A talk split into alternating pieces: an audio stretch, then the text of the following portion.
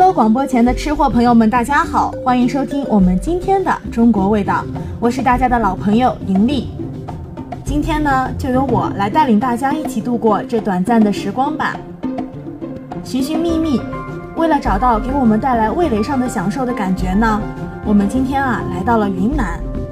下面呢，就来听听我们将会给大家带来怎么样的美食吧。云南菜擅长烹饪山珍、淡水鱼鲜和蔬菜见长，具有鲜嫩、回甜、酸辣、微麻、重油、味厚的特点，适合云南多民族人民的口味，自成一格。多姿多彩的地理风貌和干湿分明的立体气候呢，极其有利于动植物的生长。得天独厚的原料为烹饪提供了丰富的来源。滇菜由昆明汇集了三个区域的菜的风味名菜组成。滇东北区的烹调方法呢和口味相似于川菜。滇西南和滇西地区呢少数民族众多，除去少数民族的风味之外呢，还受了清真菜的影响，具有寺院菜风味。滇南地区呢就是云南汉族菜的发源地了。今天呢，我们就先来说一说宜良烧鸭。宜良烧鸭也就是滇宜牌烧鸭。它肥瘦相宜，皮酥脆，肉香嫩，已经有六百多年的历史了，是云南省有名的传统菜肴。说起来啊，这宜良烤鸭并不算云南的本土风味菜呢，毕竟它是由南方传过来的。宜良烧鸭是别具一格的美味佳品，尤其以狗街烧鸭为佳。宜良烧鸭的制作呢颇为考究，先将退干净的鸭从腋下开动，提起内脏和脚爪。配以佐料，在鸭的皮肉间吹气，把鸭身吹鼓，再用铁丝钩吊住鸭脖，将烤鸭挂于炉瓶内侧，慢慢烧烤。烘烤时以松毛结为燃料，待其燃到烟尽，适时的翻转鸭身，涂抹蜂蜜水、猪油铺于表面，这样烤出来的鸭啊，皮黄脆不焦，肉酥松软，甜嫩离骨，鲜香味甜，香气四溢，非常可口。烤鸭呢，又分为仔鸭和肥鸭两种。仔鸭肉质细嫩，食味香甜；肥鸭呢，则油脂较多，肉质老香。若配以葱白、花椒或者是酱制品来食用呢，那就更是别具风味了。说完了鸭，那我们就来说一说云南特别有名的汽锅鸡吧。首先呢，将土鸡肉洗净，斩成小块，然后加入盐。白胡椒腌制半个小时，然后呢，将鸡块均匀地码在气锅的四周，在鸡肉的表面上铺上姜片儿。接着呢，准备好一个汤锅，确保直径呢和气锅是差不多大的。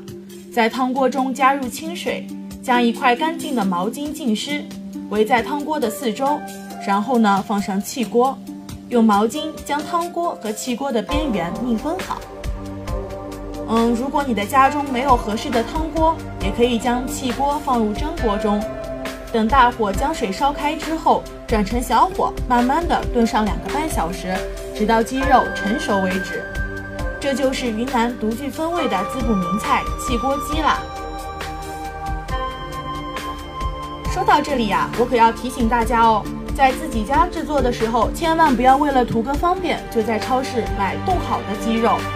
我们经常买的三黄鸡、柴鸡和肉鸡啊，都不适合做云南的汽锅鸡。鸡肉不需要焯烫，所以对质量的要求呢是非常的高。最好呢，大家能够去买那种农家散养的土鸡，宰杀以后能看到腹部有黄黄的油脂，而且现买现做，不要隔夜或者冰冻，否则味道就会受到影响了。很多朋友问我们，他们就喜欢吃鸡翅或者鸡腿，能不能就用这些部位，而不用整只鸡来做呢？农家散养的土鸡本来就不容易买到，如果仅仅只用鸡翅或者是鸡腿的话，那么原料的新鲜程度和品质都无法得到保证了。费了几个小时的火力蒸好的汽锅鸡并不鲜美，我想谁都不愿意这样做吧。汽锅鸡除了鸡肉鲜美之外，关键在于汤。其实应该叫做鸡汤最为贴切了。汽锅里不能加入任何的水，完全是利用蒸汽高温加热的，逼出鸡肉里的油脂和水分，所以汤汁啊要比一般的鸡汤浓郁得多，颜色也比较深。如果说你在餐桌上看到的汽锅里面有很多很多的汤呢，那就是在蒸的过程中加入了水，这样大大的缩短了蒸的时间，味道呢也差了很多。气锅的底部呢是中空的，利用间接加热的原理，蒸的过程中最好在下面的汤锅里一次性放足水。气锅鸡呢是云南独有的高级风味菜，它的烹制方法特殊，鸡肉鲜嫩，汤汁鲜美，原汁原味，富有营养，在国内外均享有盛誉。早在清代乾隆年间呢，汽锅鸡就在滇南地区民间广为流传，距今啊已经有两百来年的历史了。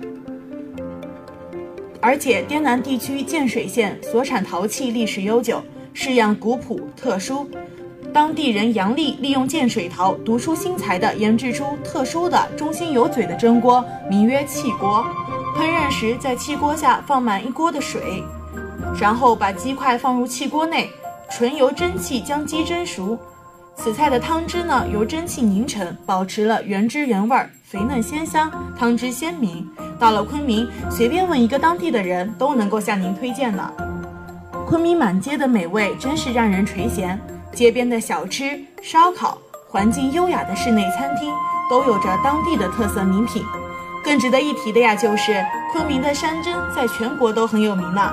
山珍中的野生菌类更是百吃不厌。不过，昆明菜的口味有点偏咸和偏辣，对于四川和湖南那些口味重。喜欢吃辣的地方来说，可算不了什么；而江浙一带口味清淡偏甜的人，可能就有点不太适应了。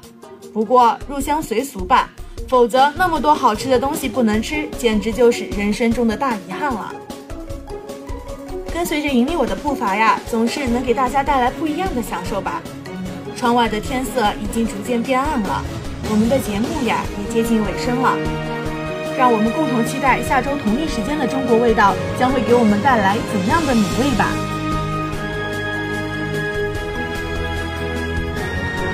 本期编辑：朴景平，播音员：吴英丽。